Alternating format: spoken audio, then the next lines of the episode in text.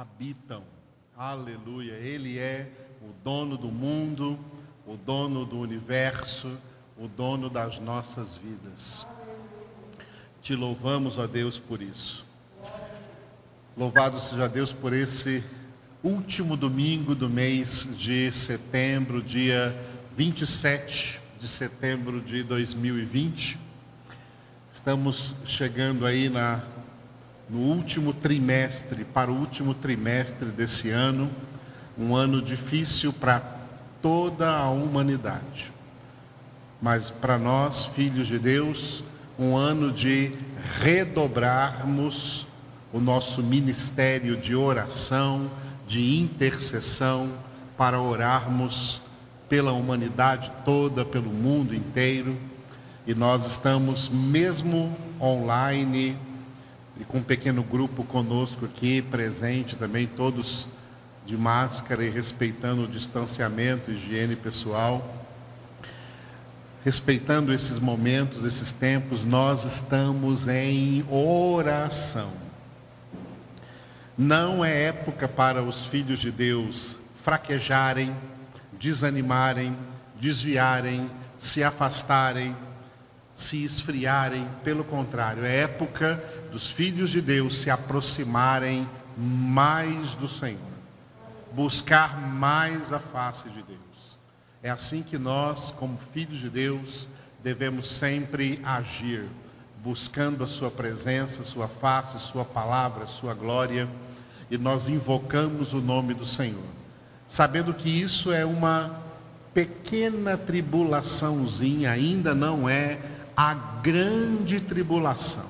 Isso são apenas profecias, sinais da grande tribulação que ainda virá por aí, mas nós sabemos pela Escritura que os eleitos de Deus que estiverem vivendo na terra, em perseverança, perseverando na sua santificação, serão arrebatados no início da grande tribulação. Não passaremos pela grande tribulação. Por isso, nós podemos dizer, como o apóstolo Paulo disse em Romanos capítulo 8, que as aflições, os problemas, as tribulações deste mundo não podem ser comparados com a glória que nos está reservada em Cristo Jesus, nosso Senhor. Nele nós nos alegramos e em meio a tudo que passamos nessa terra, a mensagem de Deus para nós é essa: alegrai-vos sempre no Senhor. Aleluia. Alegria do Senhor, como está escrito no profeta Neemias, a alegria do Senhor é a nossa força. Aqui está a diferença entre crentes e crentes. Sempre vocês vão me ouvir falar dessa diferença entre crentes e crentes. Nem todo crente é igual. Tem crentes e crentes. Tem dois grupos de crentes. Tem crentes muito chamados e tem crentes poucos escolhidos. Crentes muito chamados se abatem diante das tribulações, infelizmente. Crentes poucos escolhidos são aqueles que se fortalecem mais em meio às tribulações, porque buscam ainda mais o Senhor, a sua face, a sua glória, a sua graça o seu poder. Por isso, a Ele toda a honra, toda a glória, todo o louvor. Aleluia. Louvado seja o nome do Senhor. Vamos fazer a primeira parte da nossa congregação, meditando no capítulo 3 do livro dos Provérbios. Nós começamos esta semana neste livro, livro dos Provérbios, desde quarta-feira consagrando também ao Senhor este salão que foi construído para a glória de Deus, para que nós possamos congregar juntos na Sua presença. Então vamos ler juntos. Eu convido os irmãos que estão aqui presentes a lerem comigo. Provérbios, capítulo de número, de número 3. E quem está em casa, onde quer que você esteja, leia também, deixe a palavra de Deus ressoar aí dentro do seu lar, abençoando a sua casa, em nome de Jesus. Provérbios, capítulo 3. Filho meu, não te esqueças dos meus ensinos e o teu coração guarde os meus mandamentos, porque eles aumentarão os teus dias e te acrescentarão anos de vida e paz.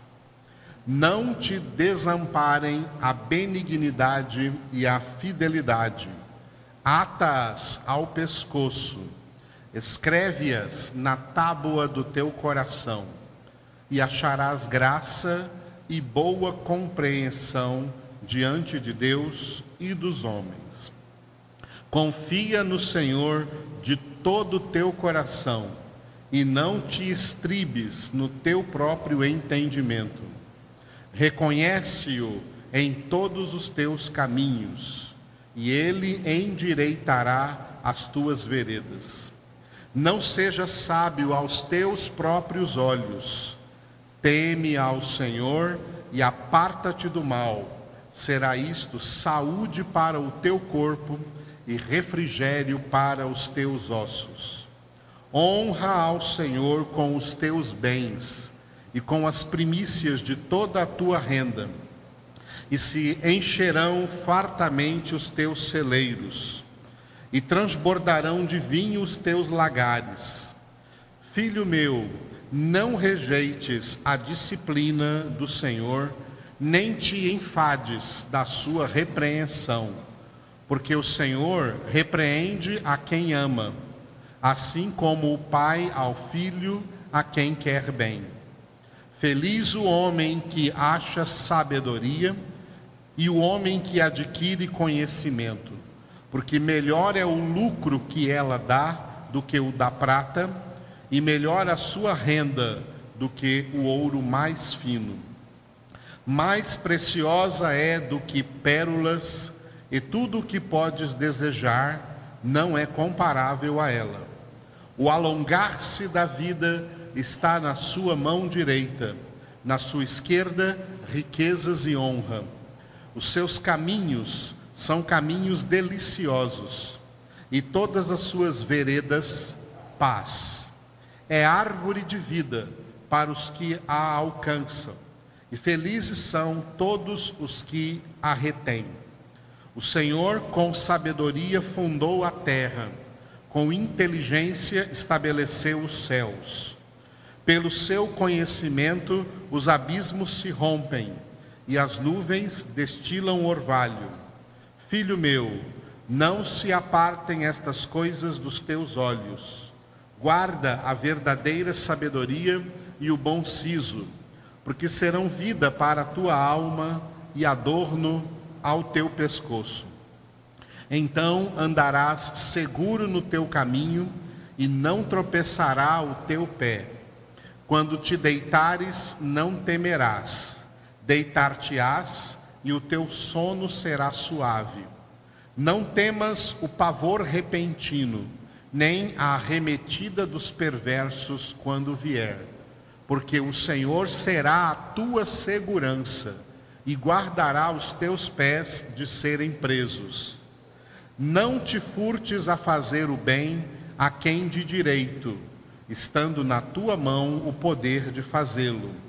Não digas ao teu próximo, vai e volta amanhã, então tu darei, se o tens agora contigo. Não maquines o mal contra o teu próximo, pois habita junto de ti confiadamente. Jamais pleiteis com alguém sem razão, se te não houver feito mal. Não tenhas inveja do homem violento, nem sigas nenhum dos seus caminhos, porque o Senhor abomina o perverso, mas aos retos trata com intimidade. A maldição do Senhor habita na casa do perverso, porém a morada dos justos ele abençoa. Certamente ele escarnece dos escarnecedores, mas dá graça aos humildes. Os sábios herdarão honra, mas os loucos tomam sobre si a ignomínia. Aleluia. Eu gostaria de, primeiro lugar, comentar com vocês o que diz o versículo 2, né, que é a continuação do 1, guardar, guardar os mandamentos de Deus, porque eles aumentarão os teus dias e acrescentarão anos de vida e paz. O que isso significa, se nós já conhecemos lá do Salmo 139, que cada dia da nossa vida foi escrito no livro de Deus e ninguém acrescenta um só dia. Aqui está a doutrina bíblica que se chama de longevidade, que tinha um significado no Antigo Testamento, mas agora na nova aliança ela se revestiu de um novo significado. No Antigo Testamento havia longevidade especialmente lá nas primeiras primeiros livros da Bíblia, a gente vê pessoas vivendo muitos anos, porque eles tinham que cumprir aquilo que Deus determinou em Gênesis capítulo 1, quando criou o homem à sua imagem e semelhança, e ordenou: multiplicai-vos. Para que a humanidade se multiplicasse, era necessária a longevidade quantitativa ou seja, um número de anos elevado para que as pessoas fossem se multiplicando, multiplicando sobre a terra. No entanto, quando Jesus veio, essa realidade já mudou. Por quê? Porque Jesus, a pessoa mais abençoada que viveu na face da terra, não teve longevidade quantitativa. Ele viveu aqui apenas 33 anos. Isso não é longevidade em termos de anos. Em termos de anos, tem que ser 70, 80, 90, 100 e daí para frente. Jesus não teve longevidade quantitativa. Por quê? Porque a partir de Jesus para cá, a longevidade ela não é quantitativa. A longevidade é qualitativa. Porque não adianta nada uma pessoa ter 100 ou mais de 100 anos de idade no pecado, nas trevas, escravo do diabo, servindo a Satanás. Isso não pode ser chamado de bênção. Esse tipo de longevidade não é bênção. A longevidade que conta para Deus é quando os filhos de Deus vivem uma vida de qualidade espiritual. Por isso que o principal nesse versículo 3 aqui é que os mandamentos de Deus te acrescentarão anos, não em termos numéricos, mas em termos de vida e paz. Anos de vida. Jesus disse: Eu vim para que tenham vida e a tenham com abundância. Jesus disse: Deixo-vos a paz, a minha paz vos dou.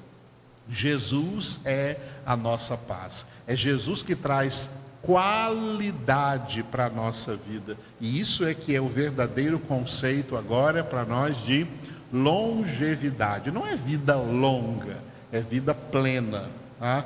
Vida com abundância, abundância de paz, abundância de graça, abundância de amor, abundância da santidade de Deus só para esclarecer essa questão da longevidade. Mas eu gostaria de meditar num texto aqui do, do, do Provérbios 3, que começa no versículo 9 e vai até o versículo 14, mais de dois em dois versículos, porque de dois em dois versículos muda o tema. Primeiro tema, versículo 9 e 10, ó. Honra ao Senhor com os teus bens e com as primícias de toda a tua renda, e se encherão fartamente os teus celeiros, e transbordarão de vinho os teus lagares. Aqui está um dos textos bíblicos que falam acerca dos dízimos e das ofertas, especialmente do caráter primicial dos dízimos e das ofertas. O que, que é primícia? É a primeira coisa que você tira. Quando você ganha o seu salário, a primeira coisa que você separa, e isso aqui é para o Senhor, para honrar o Senhor. Os dízimos e ofertas para honrar o Senhor são dízimos e ofertas pelo anúncio da palavra de Deus, tá? Pela sustentação do ministério de anúncio da palavra de Deus. Nós somos como Abraão entregando os dízimos a Melquisedeque. Melquisedeque representa Jesus, a palavra de Deus. Jesus, representado por Melquisedeque, trouxe para Abraão a palavra de Deus representada pelos elementos da nossa ceia, pão e vinho. Melquisedeque foi o primeiro a celebrar a ceia que Jesus ia instituir anos, séculos, até milênios depois. Melquisedeque já celebrou essa ceia com Abraão, Abraão participou dessa ceia, Melquisedeque abençoou Abraão pelo Deus Altíssimo, Melquisedeque, que é Jesus, representa Jesus, nos abençoa com o alimento, a ceia é a palavra. E Abraão honrou Melquisedeque, honrou o Senhor, dando a Melquisedeque os dízimos de todas as riquezas que ele havia angariado. Fazendo exatamente o que está escrito aqui nessa palavra e escrito aqui com um verbo que vem no imperativo. Olha que o verbo honrar aqui está no imperativo, está ordenando: honra ao Senhor com os teus bens, com as primícias de toda a tua renda. Para muita gente é difícil, né, pôr a mão no bolso quando se trata de dízimos e ofertas.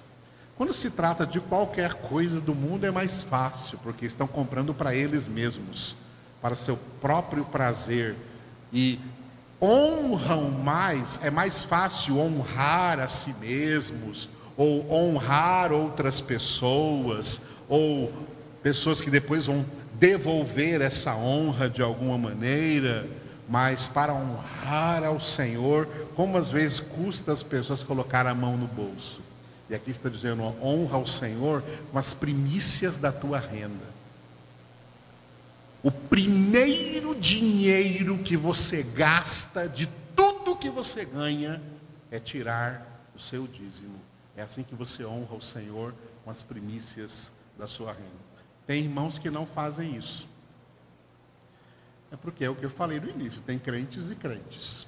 Eu sei que os poucos escolhidos têm zelo pela palavra, e pelo zelo que tem pela palavra, jamais abandonam dízimos e ofertas, porque entenderam isso, que estão honrando o Senhor, estão andando nas pisadas do nosso pai da fé, que foi Abraão, foi Paulo que usou essa expressão, nós andamos nas mesmas pisadas de fé que teve também o nosso pai Abraão, e uma dessas pisadas de fé foi dando os dízimos a Melquisedeque, que representa nós dando os dízimos a Jesus na ministração, na ministração da palavra de Deus. Aleluia. Muito bem. E é claro que aqui está implícita a famosa lei da semeadura. Todo mundo colhe o que semeia. Quem semeia o bem, colherá o bem. Quem semeia o mal, também colherá o mal. Quem não semeia nada, vai colher o dobro de nada. Quer dizer, nada. Tá? Quem semeia ventos, colhe tempestade, a Bíblia diz. E quem semeia bem, do bem colherá também da parte do Senhor, é o que ele quis dizer aqui com o versículo 10. Né? O resultado disso é que se encherão fartamente os teus celeiros e transbordarão de vinho os teus lagares. Ou seja, você vai ter superabundância da parte de Deus também, porque ainda vamos falar hoje sobre isso em um texto importante. Deus ama a quem dá com alegria. Dois outros versículos, ó, 11 e 12, que fala de outro tema importante. Filho meu, não rejeites a disciplina do Senhor, nem te enfades da sua repreensão, porque o Senhor repreende a quem ama, assim como o pai ao filho a quem quer bem. Esses dois versículos falam da disciplina de Deus para com os seus filhos. E é um, são dois versículos, né, cujo tema, essa disciplina, é confirmada lá no capítulo 12 de Hebreus, tá? Capítulo 12 de Hebreus. Deus corrige, Deus disciplina a todos aqueles que ele recebe por filhos. E o interessante é que lá na carta aos Hebreus, que foi escrito na língua grega, está escrito assim: Deus castiga a todo aquele que ele recebe por filho. Os tradutores que depois traduziram a Bíblia em português, né, acharam que a palavra castiga era muito forte, aí colocaram Deus disciplina, né, ou então Deus corrige, que é, são termos mais leves. Mas o termo escrito mesmo na, no texto original da Bíblia foi Deus castiga a todo aquele que ele recebe por filho. Para quê? Para santificá-los. Tá? Deus nos castiga agora para não nos castigar depois na eternidade. Os ímpios estão no mundo agora, sim, ó, vivendo na maior alegria do mundo, bares cheios, praias cheias, boates cheias. Parece que os ímpios estão na maior alegria do mundo, porque Deus não está castigando eles agora, o castigo deles vem depois. Foi o que Jesus disse, não é? Benditos os que choram agora debaixo do castigo disciplinar de Deus, porque serão consolados por toda a eternidade. Mas ai de vós que agora rides, porque estão gozando a vida na terra como se a vida fosse sua, porque lamentarão e chorarão. Deus castiga a quantos, a quantos Ele ama. É por isso que no livro de Provérbios, como eu já falei aqui quarta-feira no primeiro capítulo, fala muito de repreensão. E aqui fala nos dois versículos, no 11 e no 12, né? Não te enfades da sua repreensão, porque o Senhor repreende a quem ama. Quarta-feira eu falei de pessoas que não gostam de ouvir repreensão, eles têm aquele negócio, aquela ideia fixa na cabeça de que igreja é um lugar onde eles vêm para reunir, para ouvir só palavras de consolação, só palavras de conforto, não pode ter repreensão. O que, que é isso? A palavra de Deus tem 90% de repreensão.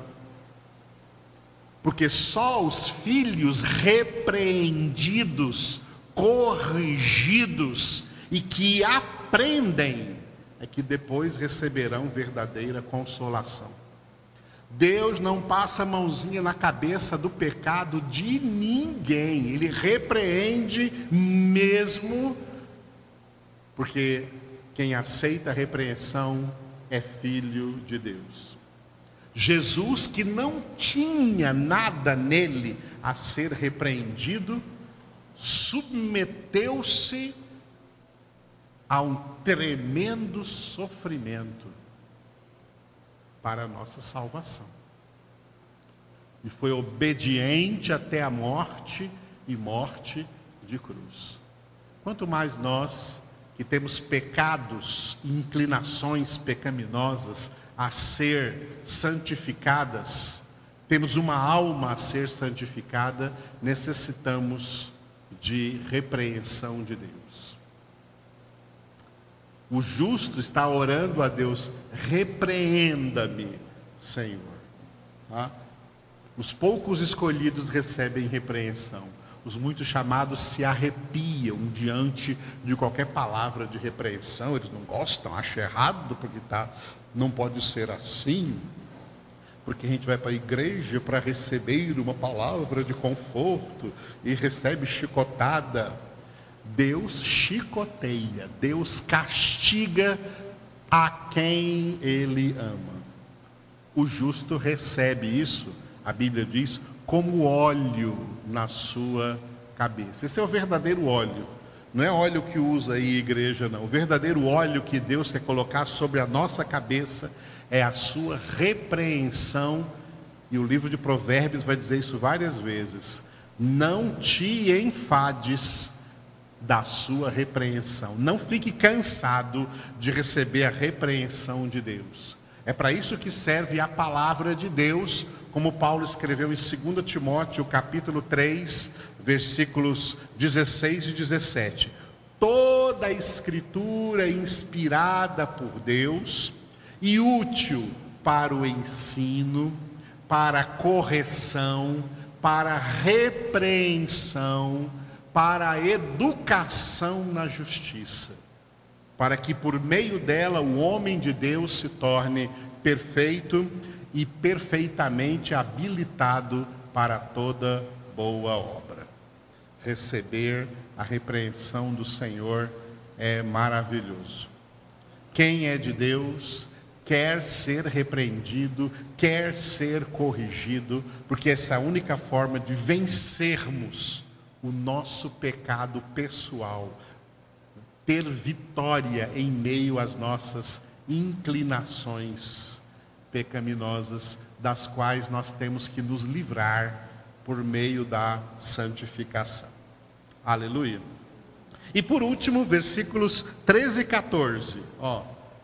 Feliz o homem que acha sabedoria e o homem que adquire conhecimento porque melhor é o lucro que ela dá do que o da prata, e melhor a sua renda do que o ouro mais fino.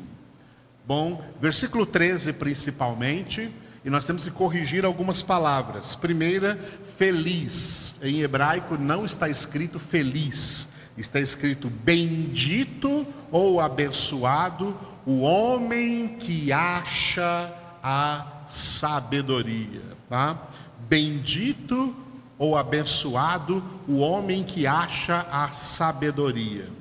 E o homem que adquire, aí tem conhecimento, tá? Conhecimento. Em hebraico tem uma palavra que não é conhecimento, que é uma palavra que não dá para traduzir por uma única palavra em português. É uma palavra que a gente tem que traduzir usando uma expressão é aquele que adquire o mais alto grau de conhecimento. O mais alto grau de conhecimento. Ou seja, aquele que faz o máximo para adquirir o máximo de conhecimento que ele puder receber do Senhor nessa vida, por meio da meditação da Sua palavra dia a dia. Bendito é esse homem, tá? que acha sabedoria. Lembrando que essa sabedoria no livro de Provérbios é o próprio Jesus, é o Verbo de Deus, é a palavra de Deus, a palavra viva e eficaz. Deus está decidido a levar para o céu somente filhos sábios filhas sábias. Deus não levará nécios para sua casa para a glória. Por isso Paulo exortou, exortou para sermos prudentes em Efésios capítulo 5, versículo, versículos 15 e 16. Efésios 5, 15 e 16. Vede prudentemente como andais, não como nécios, e sim como sábios, remindo o tempo, porque os dias são maus. Como sábios e não como nécios. Nécios são os que não têm conhecimento não são sábios e nem querem ser, e nem querem receber conhecimento, eles rejeitam o conhecimento. Acham que esse conhecimento de Bíblia, conhecimento de Deus, não é necessário, só é necessário buscar as bênçãos de Deus, os favores de Deus, mas aquilo que Deus verdadeiramente quer dar, que é conhecimento, que é sabedoria, eles não se interessam por isso, não vão para o céu. Tiago escreveu assim: Se algum de vós tem falta de sabedoria, peça a Deus que a todos dá liberalmente e nada lhes impropera. Ou seja, se tem uma coisa que Deus quer dar aos seus filhos, é sabedoria. E sabedoria vem por meio de conhecimento. Por isso que a palavra conhecimento é a palavra-chave daquela pequenina segunda epístola de Pedro. Segunda epístola do apóstolo Pedro, a palavra-chave é conhecimento. Ele desenvolve sobre esse conhecimento, especialmente no primeiro capítulo, e termina a epístola em 2 Pedro 3,18, dizendo: Crescei na graça e no conhecimento de nosso Senhor e Salvador Jesus Cristo. Só que conhecimento é algo que tem que ser adquirido. Por isso que você tem aí no Provérbios 3,13 o verbo adquirir. É, Para quem não conhece hebraico, em hebraico tem três classes de verbo. É uma classe mais leve, uma classe mais ou menos e a terceira classe é uma classe mais forte. Tá? O verbo que foi traduzido aqui em português pelo verbo adquirir, né? Bendito o homem que adquire o mais alto grau de conhecimento. Esse verbo adquirir aqui é um verbo da terceira classe, ou seja, é um verbo forte, denotando a ideia de que esse homem ele se esforça o máximo possível, ele emprega todas as suas energias, sua força, seus dias de vida para alcançar o máximo conhecimento possível de Deus. E é por isso que esse, esse versículo é muito importante. E vocês estão vendo como é importante a gente conhecer o texto original no hebraico, que fortalece o português porque as traduções em português às vezes enfraqueceram o significado do versículo. Não é feliz o homem que acha sabedoria, o homem que adquire conhecimento, é abençoado, bendito o homem que acha sabedoria, porque isso aqui é achar Jesus na sua vida. E o homem que se esforça o máximo, emprega todas as suas forças para adquirir o mais alto grau possível de conhecimento de Deus que ele puder nessa vida. É exatamente isso que Provérbios 3,13 está trabalhando. E foi por isso que Paulo disse em Efésios 5, 15 e 16: Vede prudentemente como andais, não como necios, sim como sábios Versículo 16: remindo o tempo, porque os dias são maus. Ah, deixa eu dar um testemunho para vocês que a minha mulher sabe disso na minha vida. Para mim, quarentena nessa pandemia é um céu.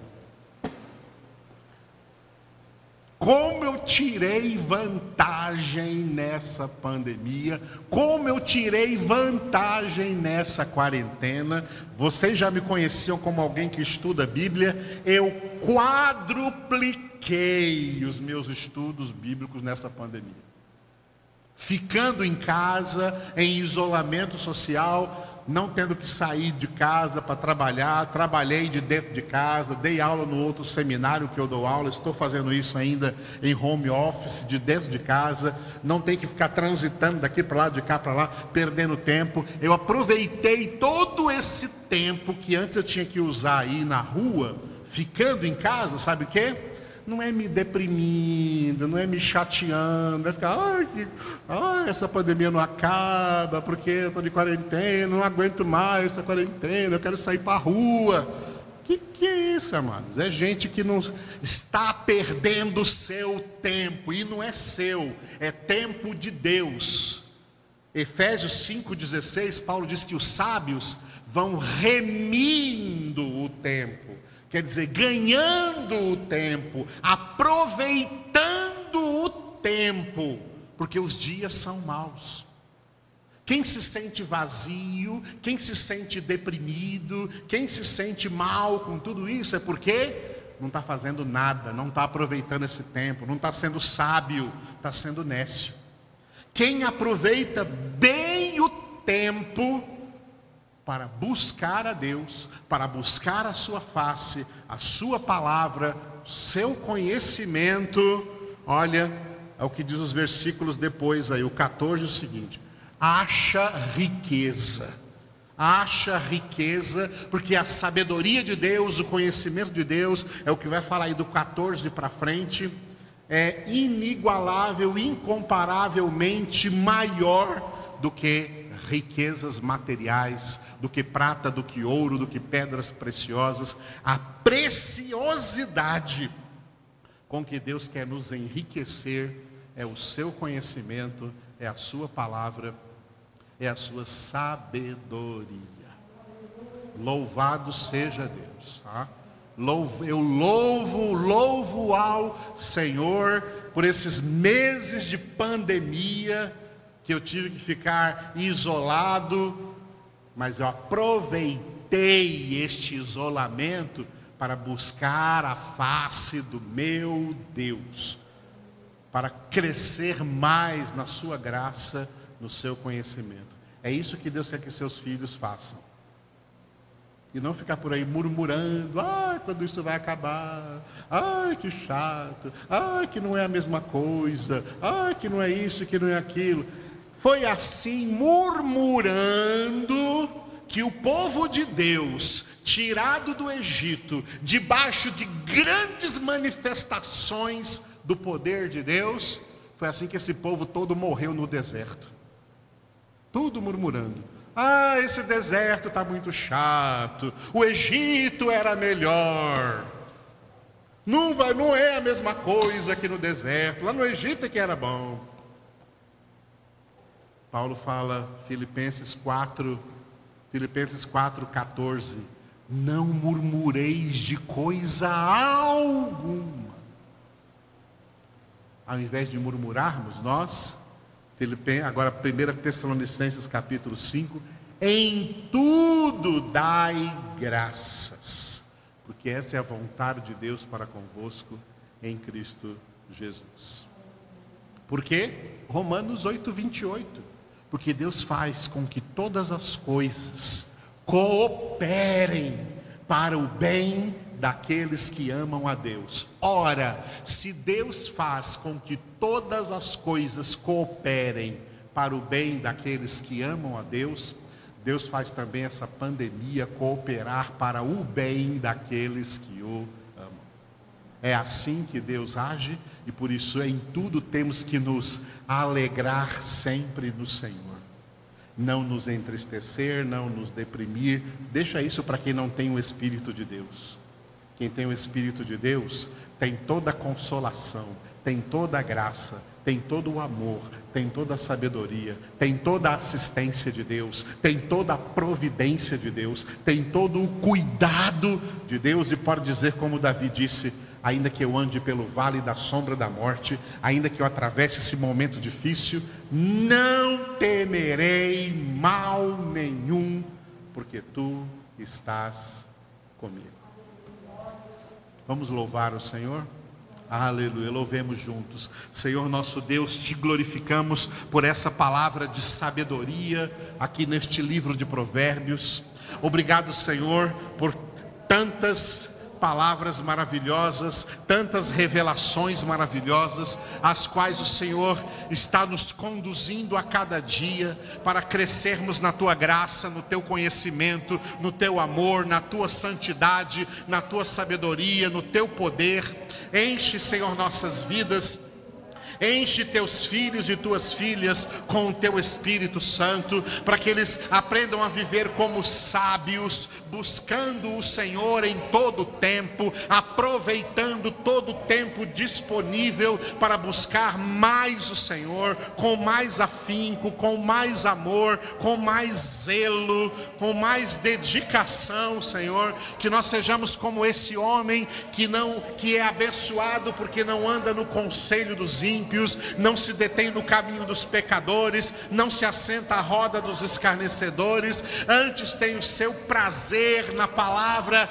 do Senhor, na tua palavra, e nela medita de dia e de noite, e assim que o Senhor nos faz como árvore plantados junto à corrente de águas, o rio de água viva do teu Espírito Santo, produzindo seu fruto na época própria, cuja folhagem não murcha murcha, não cai, não se enruga, não se deprime, não se seca, não se esvazia.